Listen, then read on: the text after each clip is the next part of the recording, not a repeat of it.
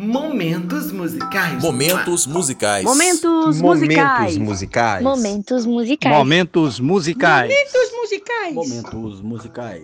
Obrigado. Égua. Momentos musicais. Momentos musicais. Momentos musicais. Momentos musicais. Momentos musicais. Momentos musicais. Momentos musicais. Momentos musicais. Uai, momentos musicais. Momentos musicais. Momentos musicais. Com Camila de Ávila.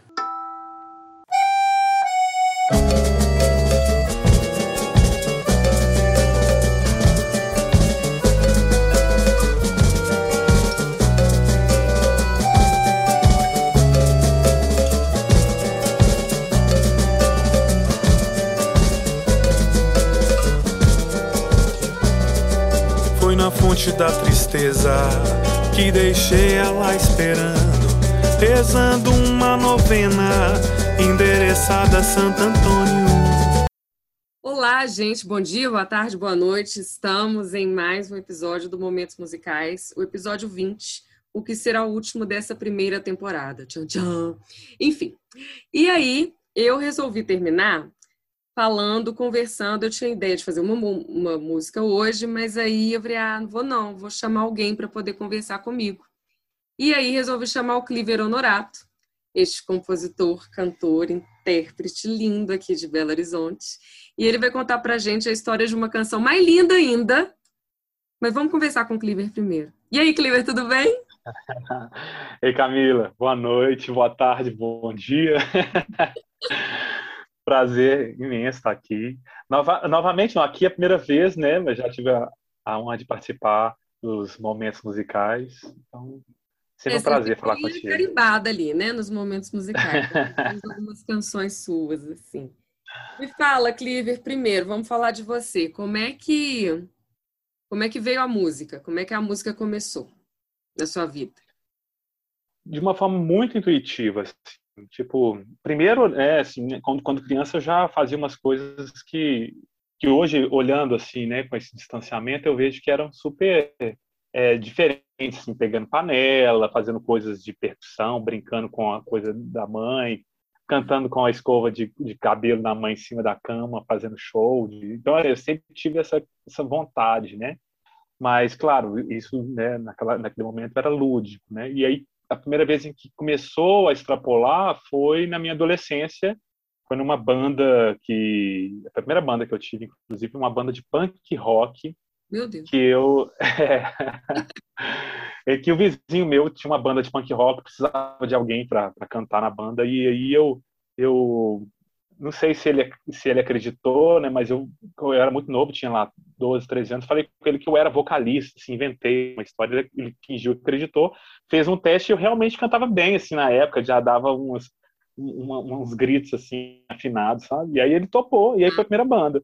E aí depois disso aconteceram outras coisas, assim, tipo, é, de me interessar por, por outros gêneros, até que eu cheguei em 2015 numa banda é, que, um grupo né, que já era formado por, por pessoas mais velhas, inclu, inclusive, assim, e que tocavam MPB. E aí, nesse lugar, eu me encontrei. Assim, foi lá que eu comecei a, a conhecer esses artistas, Chico, Djavan, Caetano, e eu me interessei ao ponto de, de levar para a vida, né? Eu tô aí até hoje e esses caras continuam sendo ainda minha, minha referência, né? Mas é que você já tocava violão? Como é que, como é que começou o violão? Porque você toca violão, você, você é formado na UENG, não é isso? Uhum. Né? Em música e violão, correto? Uhum. Sim. E quando que, que veio o violão? Quando que o violão começou a aparecer aí?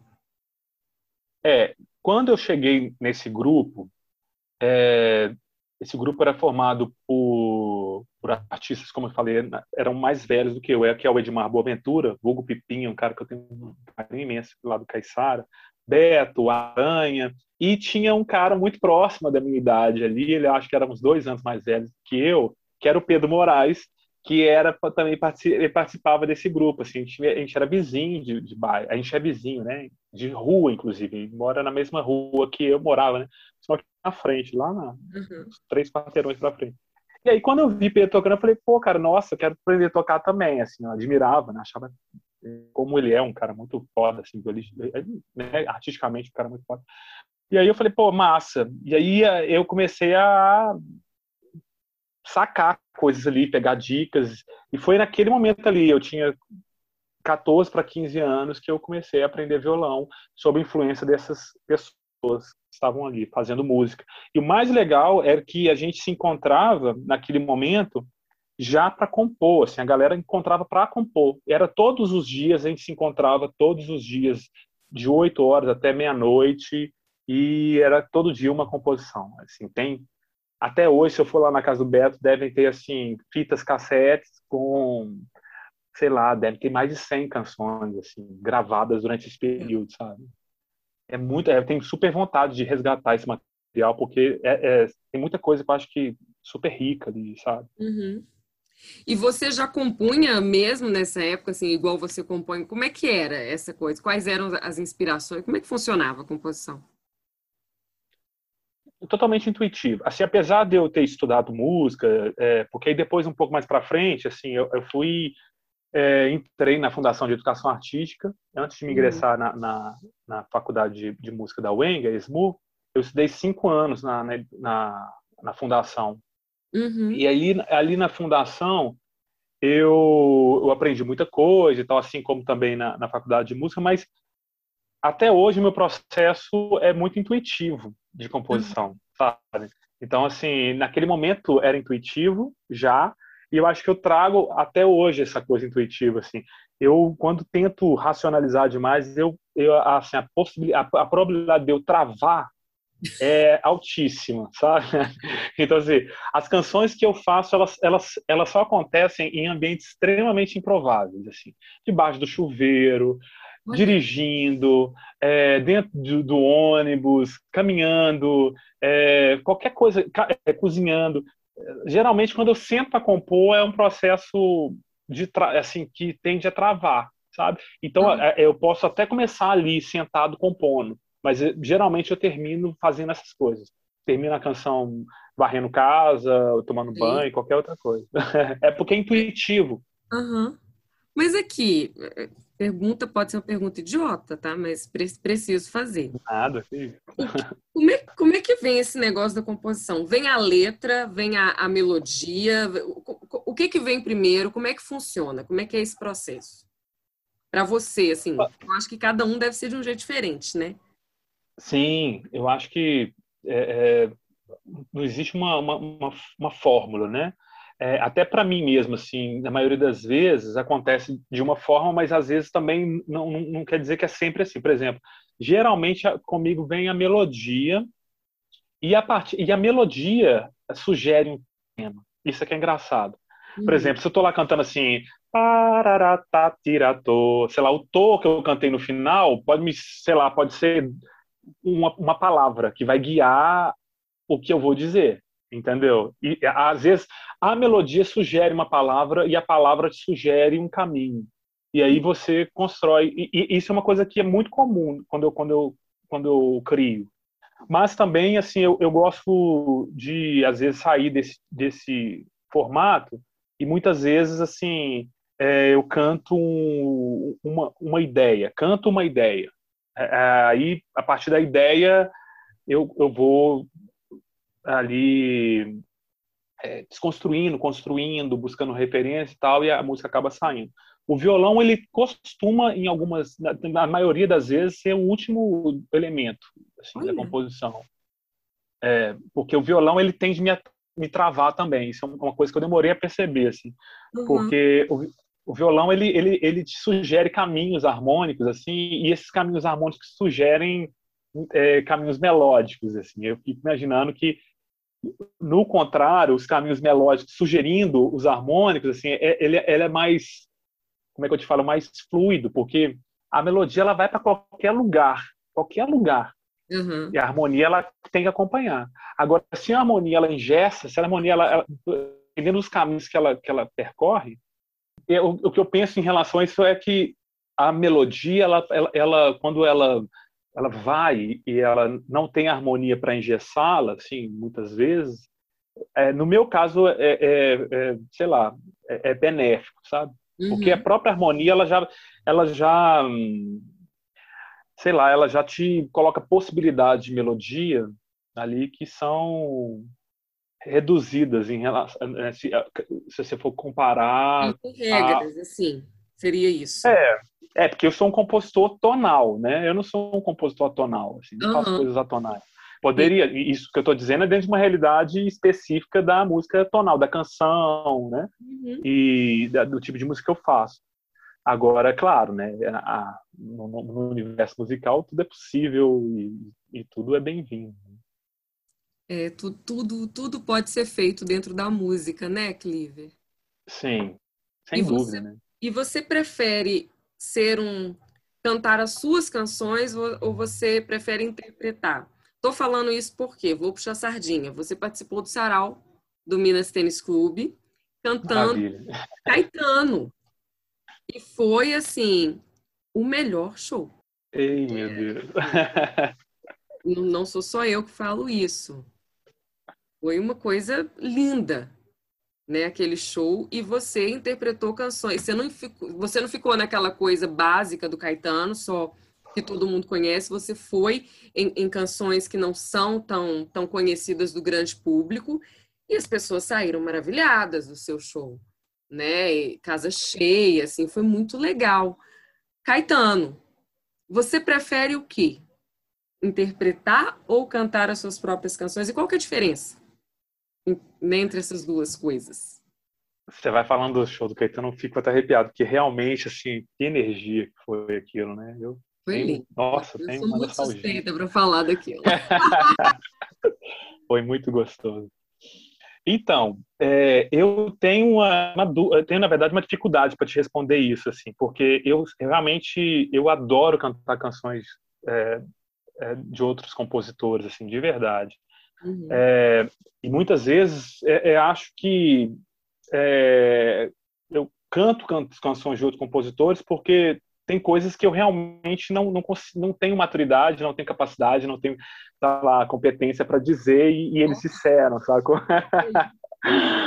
é, então, assim, tem isso. Às vezes eu falo, pô, eu queria ter falado disso dessa forma. Então, já que eu não fiz, já que eu não tive possibilidade de fazer, Deixa eu vou cantar isso. É, porque não tem problema também, a obra tá aí, né? Acho que. Você que, sabe assim... que a música Certas Canções, do do Milton e do Tonai, se não me engano. É isso, né? É como certas canções que os cabem tão dentro de mim. Que perguntar, cara, como não fui eu que fiz. É porque é, ele, ele ouviu Ivory and Ebony, Ebony é. Ele, eu sei que ele ouviu, e aí ele falou assim, gente, como que eu não fiz isso? Como que eu não pensei nisso? É do Steve Wonder. Como que eu não fiz ah. isso?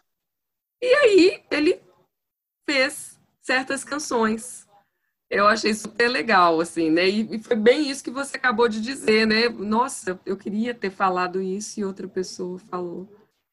Eu acho que todo mundo que trabalha com arte, é, seja em qualquer linguagem que, que for, assim, cinema, teatro, olha para alguém e sente isso em algum momento na vida, sabe? Tipo assim, pode ser um escritor que, olha, que lê um livro e fala assim, puta merda, eu queria ter escrito isso. Ter isso. É, é, assim, sempre tem, porque é, é, isso, assim, porque nós falamos, assim, de alguma coisa a partir de um, de um, de um aspecto, de um ponto de vista, de uma experiência, né, que não é a mesma que o outro, mas o outro revela para a gente possibilidades, né, é. de, de, de observação, de ponto de vista, de, de entendimento sobre algum aspecto específico né, da, da sociedade, da, das relações humanas, etc.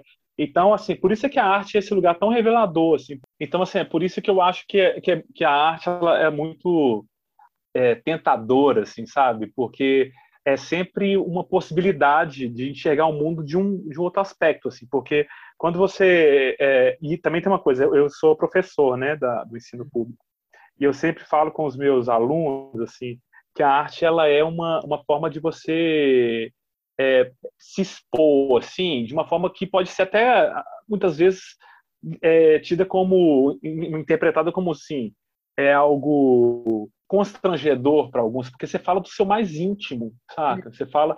Então, por isso que muitas vezes as pessoas têm dificuldade, assim, com, com a exposição artística, e eu vejo meus alunos, por exemplo, ah, eles fazem uns desenhos, ou escrevem algum texto, ou, e eles não mostram, mostram aquilo para ninguém, guardam aquilo, uhum. às vezes mostram para mim, assim, de uma forma tímida, porque é exatamente isso, porque o que você faz artisticamente fala muito de quem você é, né? Uhum. De como você enxerga o mundo e por aí vai. Então, é...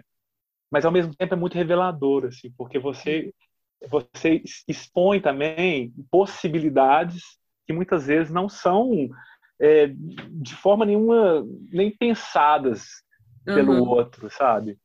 É, sei lá, que são são lugares não desbravados, assim, completamente. É.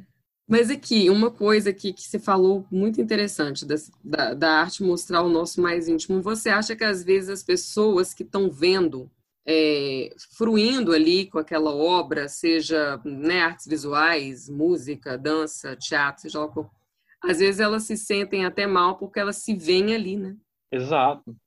É o lugar, é o lugar da, da, da identificação. Por isso que muitas vezes a gente fala assim, ah, esse tipo de, de arte não me, ai, não me conquistou, né? Aquela música não me conquistou, aquela peça e o outro saiu chorando, né? Da mesma da mesma posição, da mesma peça de teatro, porque é, é, exatamente isso, assim, quando você se identifica. E se eu não me engano, até se eu não me engano, é a Ligia Clark que fala uma coisa assim, de que a, não existe é, né, essa coisa de, de, das, das, perguntas assim do que é uhum. arte ou não, ela vira e fala que a arte é essa coisa da empatia, né? não existe o objeto artístico, e sim né, um objeto de identificação, de empatia. Se eu não me engano, é, foi ela que disse isso. E eu concordo plenamente, sabe? Uhum. Que é uhum. isso, assim. Você vai ver a mesma peça que o outro e a sua sensação, o seu a sua identificação em relação àquilo é extremamente pessoal, porque leva em consideração a sua bagagem, a, né, coisas em que você as referências, é, né? Suas, é. Agora eu quero saber uma coisa, Fonte da Tristeza, essa canção que a gente vai falar sobre ela, o que que ela tem disso? Porque é uma, é uma música que mexe profundamente comigo, aquela, ai meu Deus, estou me expondo. Mas é uma música que mexe profundamente comigo. Eu acho ela, ela, ai eu não sei explicar, Cliver, mas ela tem uma, ela tem uma dor, mas é uma dor bonita, né? Assim, ela não, não traz uma esperança essa canção, para mim, pelo menos, né? Eu não percebo uma esperança na letra dela, mas é muito bonita. Me fala como é que veio Fonte da Tristeza, como é que surgiu. Eu acho muito legal quando você fala essa coisa de não tem esperança, porque eu acho que é exatamente isso, assim, né? O final ele fala, né, que assim que a, as águas que rolaram ali, né, são as águas em que estão que estão permeando o, o subsolo da cidade, assim, uma metáfora, né, como se fosse ali aquela o subsolo a, a artéria da cidade, né, a, por onde corre ali o, o, o sangue, né, da, tá ali, né? Tá ali. É, é, exatamente, é o que não se vê, mas está ali, sabe?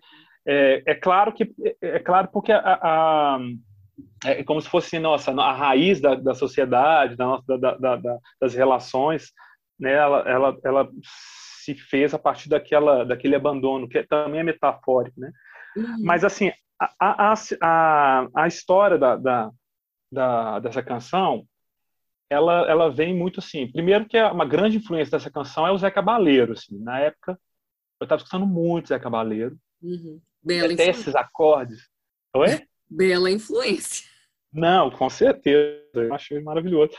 Esse, esse acorde aqui, olha, que a, que a música começa, é um acorde que eu chamo de acorde Zé Cabaleiro, que é esse aqui, ó. É, Isso aqui. É, principalmente esse disco, que, é, que, é, que, tinha o.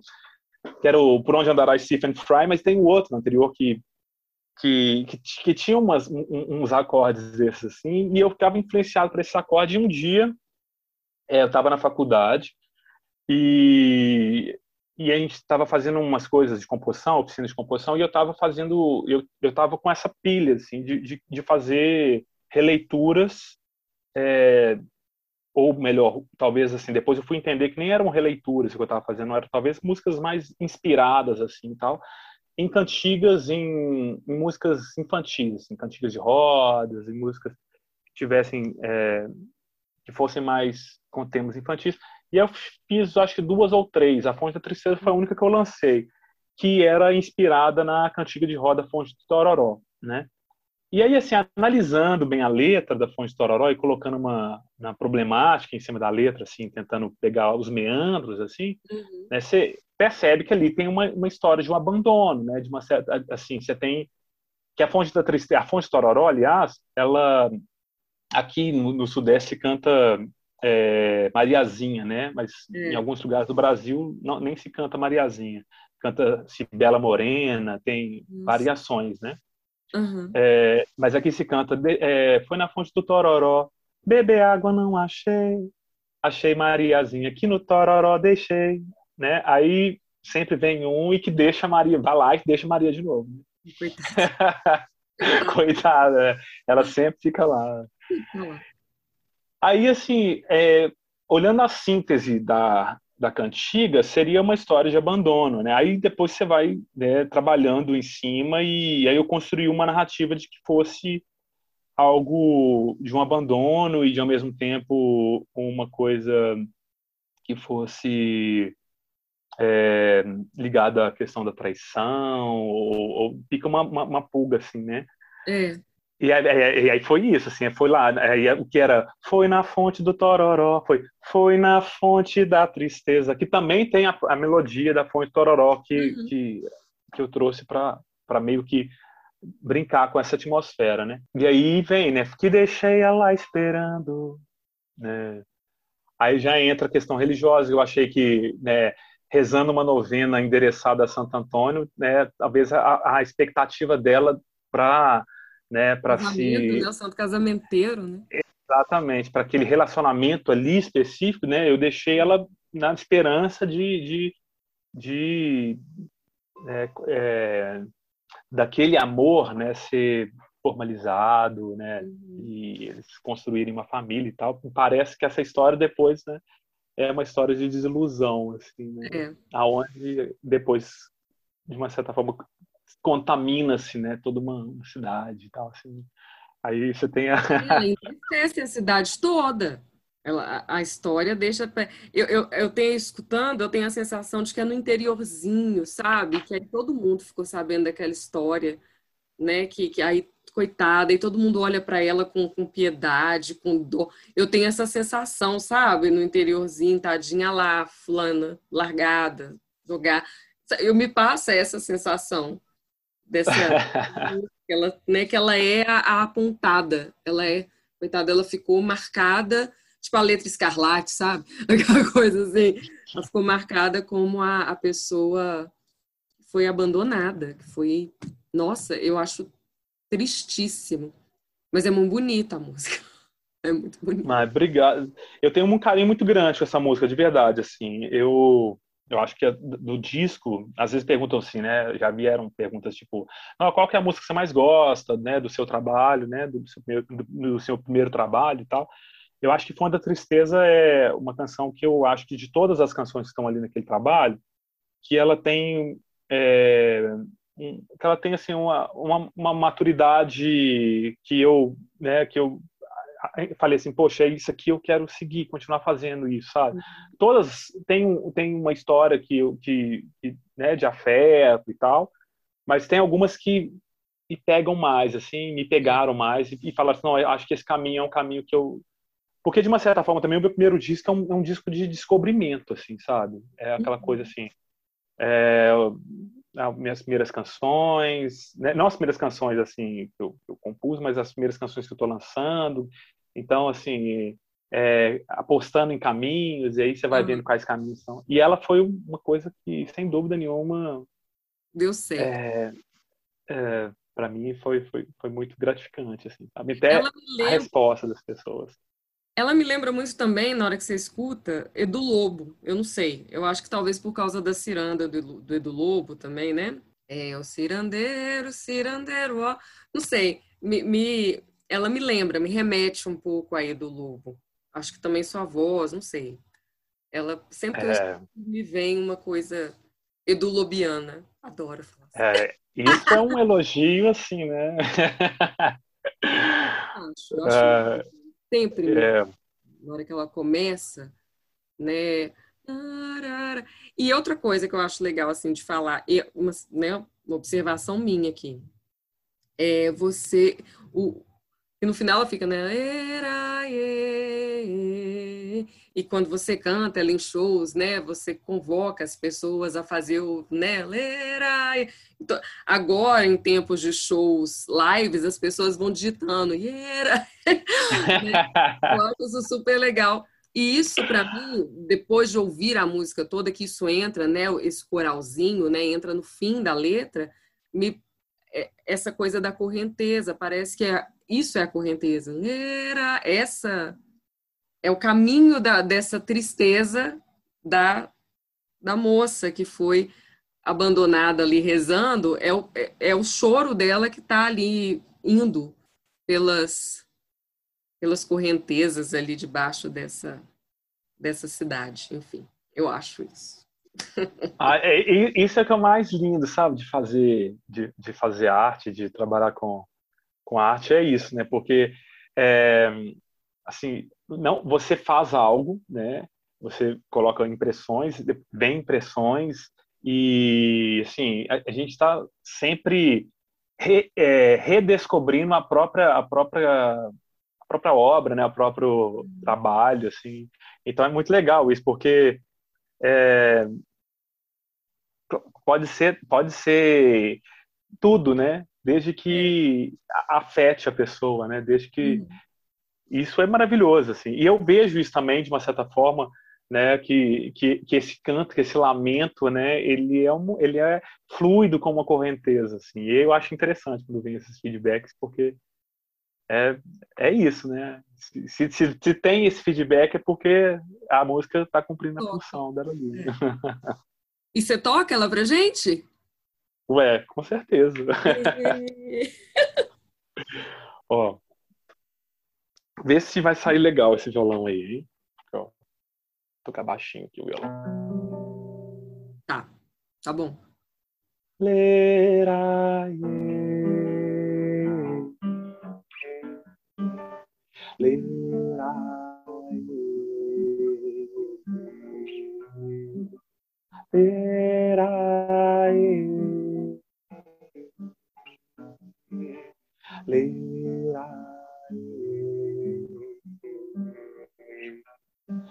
Foi na fonte da tristeza que deixei ela esperando, rezando uma novena endereçada a Santo Antônio.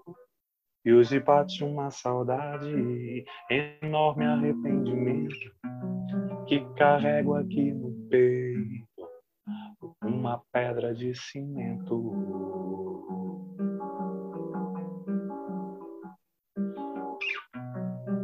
Maria entrou na roda, mesmo assim ficou sozinha, esperando o seu parceiro, que no amor não adivinha. Ser o homem escolhido para viver na companhia de alguém tão puro feito presa andorinha.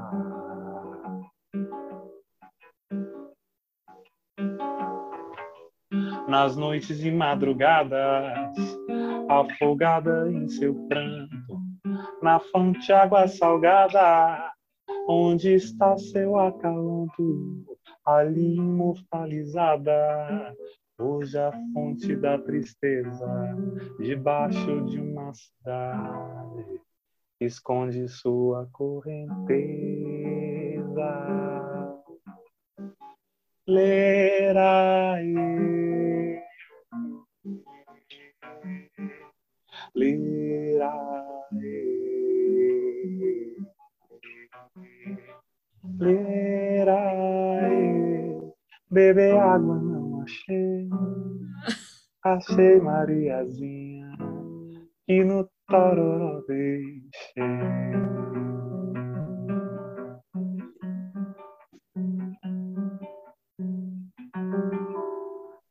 Ai, que lindo! Ai, que, que final lindo! Ai, meu Deus! Iver, que lindo.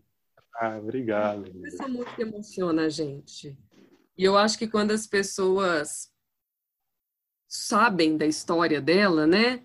É, eu acho que a gente pode colocar em mil coisas, né? Quantas mulheres abandonadas pelos, pelos maridos, pelos namorados, é, é, largadas quando ficam doentes, quando estão em cárcere, quando ficam grávidas e essa gravidez não é desejada, enfim, tanta, tanta situação de abandono da mulher, eu acho que essa música traz muito isso, né? Para a gente, assim, quando a gente escuta, a gente pensa em outras coisas, ela acaba trazendo essas, essas reflexões também, que eu acho que é um poder é... que a música cumpre, né?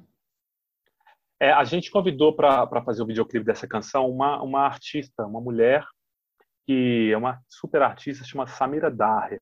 E quando ela fez o, videoclipe, assim, uma das questões que a gente conversou muito foi sobre essas formas de abandono, né? Que era que, de uma, que guiava a gente para a construção da imagem ali, né? E ela é uma artista que trabalha com animação. Então esse videoclipe, inclusive, quem quiser conhecer pode acessar no YouTube. É o seu canal Tristeza. No YouTube? Isso.